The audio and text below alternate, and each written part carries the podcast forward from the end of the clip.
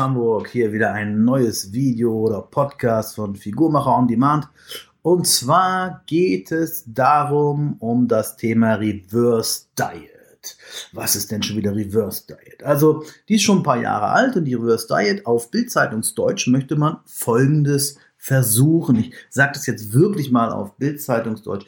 Man hat also eine längere Diät gemacht und der Glaube war ja immer, dass der Stoffwechsel runtergefahren ist, dass er nicht mehr funktioniert.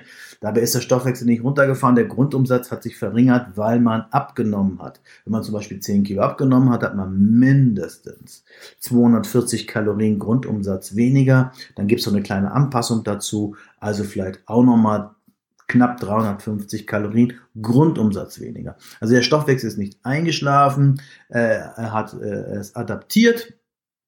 Wenn es in der Zeit hormonelle Probleme gab, dann hast du wirklich ein Problem. Aber wenn die Hormone äh, gut geblieben sind, beziehungsweise im, äh, im Balance, dann hast, du, äh, dann hast du einfach nur einen geringeren Verbrauch.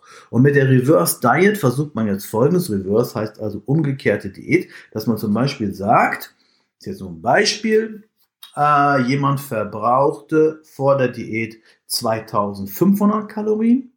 Nach 10 Kilo Abnahme verbraucht er 2000 Kalorien. Er isst 1200 Kalorien, also ein Defizit von 800. Und jetzt machen wir mit der, mit der Reverse Diet folgendes, dass man jede Woche die Kalorien erhöht, langsam, schrittweise, um auf diese 2000 Kalorien in diesem Fall zu kommen. Das heißt, könnte dann theoretisch äh, sechs Wochen dauern, bis man dann bei 2000 Kalorien ist. Das die Reverse Diet.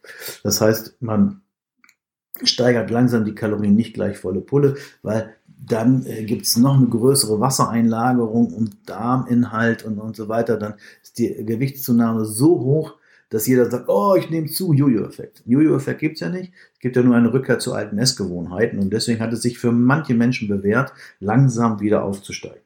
Reverse Diet, Reverse Diet wird manchen Leuten auch noch etwas anders definiert, dass sie sagen, wir drehen mal alles um. Und dass sie auch sagen, wir, wir essen zum Frühstück das, was wir früher zum Abendbrot gegessen haben. Wer also jetzt zum Beispiel eine Diät gemacht hat, abends keine Kohlenhydrate, ja, der dreht das jetzt um, dass er morgens viel Protein und Fett isst und warmes Essen hat, was die zur Folge haben kann, dass weniger Insulinausschüttung da ist, weniger Hunger über den Tag da ist und dann zum Abend hin isst man dann, was man normalerweise morgens essen würde, zum Beispiel Oatflix oder Oatsnick oder hier so Haferflocken, um halt äh, dann auch besser schlafen zu können, aber halt eine kleinere Menge. Ne? Man dreht sozusagen auch noch die Mahlzeiten um. Meine Frage an euch, wer hat das schon mal gemacht? Wer hat das schon mal so berechnet? Welche Erfahrungen habt ihr damit in der Praxis? Hat man damit sehr, sehr gute Erfahrungen? Auf jeden Fall, ich hatte sehr gute Erfahrungen damit, weil man so langsam wieder steigert und kommt dann so zu einem Punkt hin, okay, jetzt ist gut.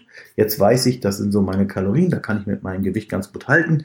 Dann kann ich später vielleicht nochmal wieder einen kleinen, ähm, eine kleine Gewichtsreduktion einschieben.